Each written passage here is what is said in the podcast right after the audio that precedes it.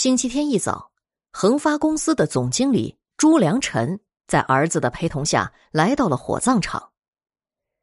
前些日子，他的爱妻秀玲不幸遭遇车祸身亡，今天要举行最后的遗体告别仪式。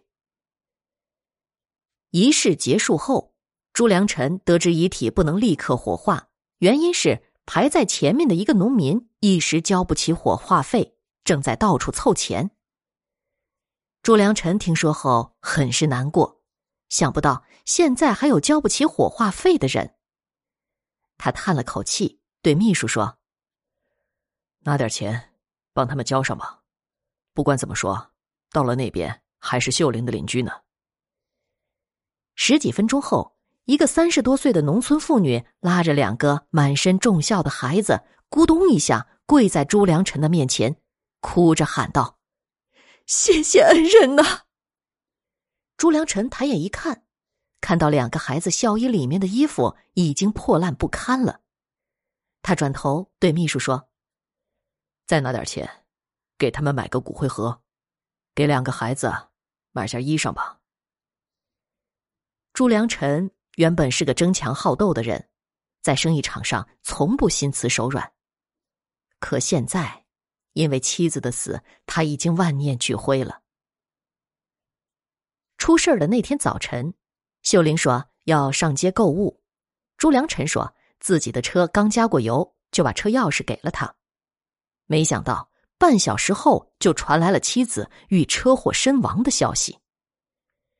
事后，交警查明，汽车的刹车系统在此之前被严重破坏。朱良辰心里明白呀。这起谋杀案肯定是冲着他来的，没想到妻子替他去了黄泉路。因为商场上的利益之争，他得罪的人实在是太多了。追查凶手的事情，他决定交给公安机关去做。他现在最想做的就是回到当年下放时待过的向阳村，过清静的日子。那是他和秀玲相识的地方。一个月后，朱良辰把公司交给儿子打理。之后，他一个人去了向阳村。二十多年前，他和秀玲一起在这里插队。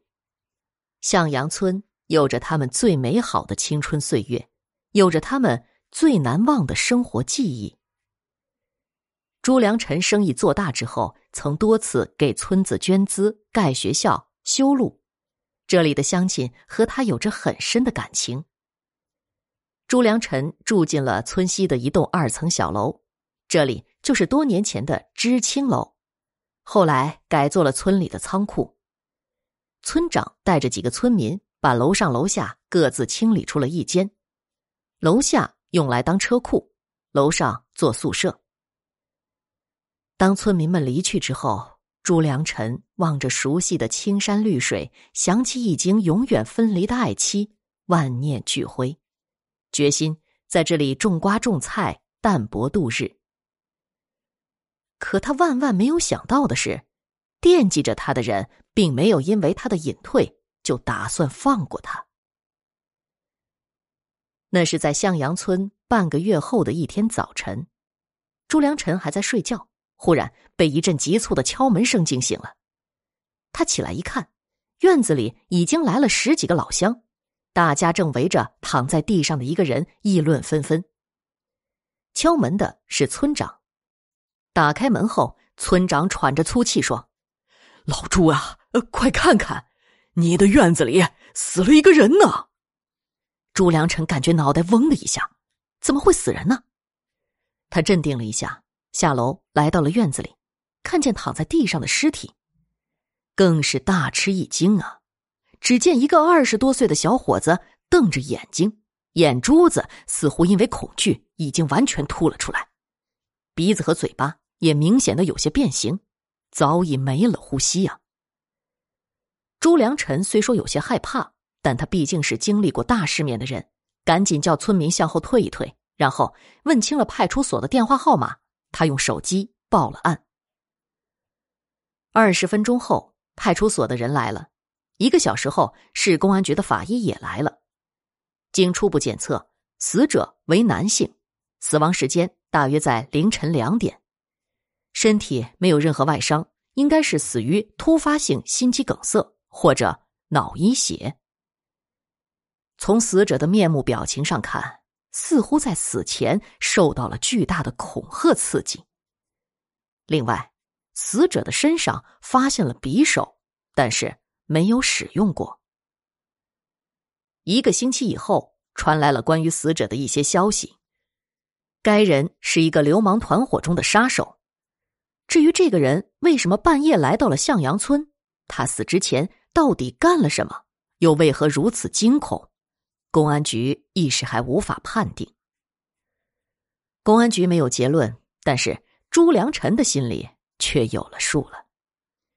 不用说，这人带了凶器到自己的院子里来，目的肯定是要杀自己的。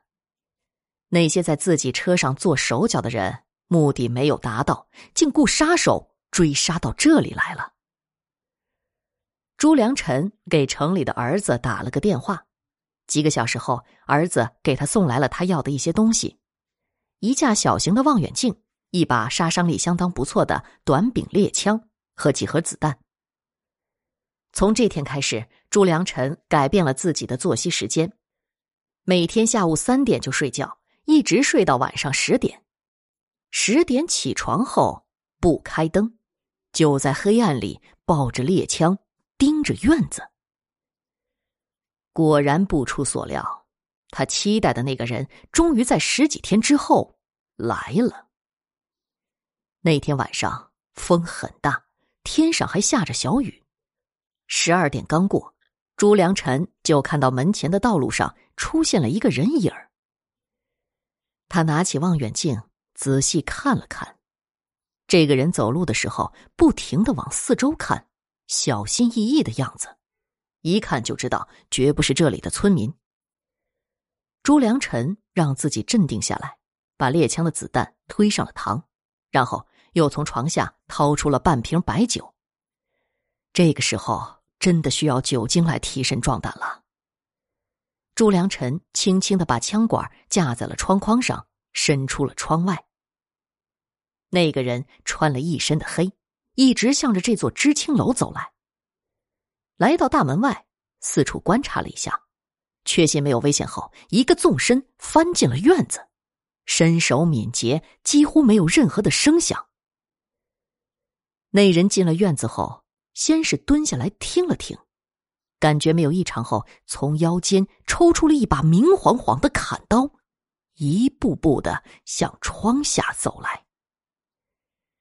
朱良辰虽然有些紧张，但是他头脑还非常清醒，他意识到自己必须抢先下手，争取一枪把他打倒，否则肉搏起来，自己绝对不是对手。就在朱良辰准备射击的千钧一发之际，一件让朱良辰和来人都万万想不到的事情发生了。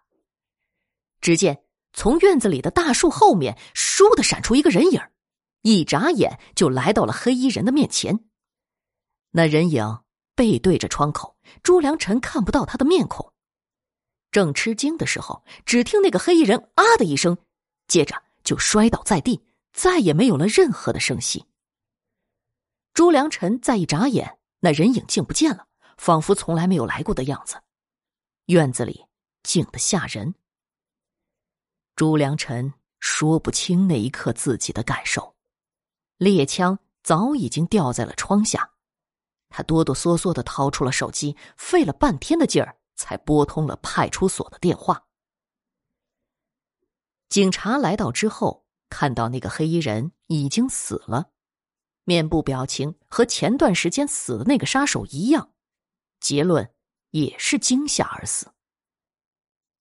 由于这两起离奇的死亡案都发生在朱良辰居住的院子里，朱良辰不可避免的受到了审查，但是没有任何证据表明两人的死亡和朱良辰有因果关系。当然了。朱良辰也没有提到那个转眼就不见了的人影他知道，即使说出来也不会有人相信的。太阳升起来了，那具尸体被公安部门拉走了。村民们对这件事儿开始议论纷纷，很多人都不敢接近朱良辰了。到了晚上，从来不怪力乱神的朱良辰点起了一束白天从小卖店买来的香烛，他对着烛火念念有词道：“何人帮我朱良辰，感激不尽。如果方便，留下大名，来日必报。”说完，他把一支圆珠笔和一张白纸放在了桌子上，然后打开了窗户。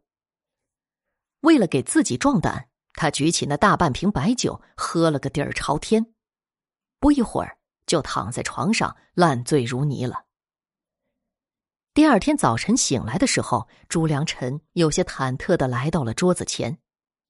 不可思议的一幕居然真的出现了。只见白纸上有几个歪歪扭扭的字：“为了报恩，伟人贵。”朱良辰简直不敢相信自己的眼睛，可纸条明明白白的放在眼前。这时候，他最想知道的就是这个伟人贵到底是谁。他想遍了自己的亲戚朋友，没有一个人叫这个名字。这时，他猛然想到。这个人出现在向阳村，会不会是这里的故人呢？于是他叫来张村长，可张村长说，这个村子里根本就没有姓韦的。朱良辰从兜里掏出了一叠钞票，塞给村长：“赶紧给我找人四处打听，看看别的村有没有这个人。”功夫不负有心人，三天后，有人告诉他，离这里二十里外的繁荣村有户姓韦的。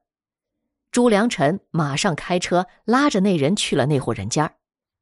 敲开了房门之后，一个看上去似乎有些面熟的乡村妇女出现在朱良辰的面前。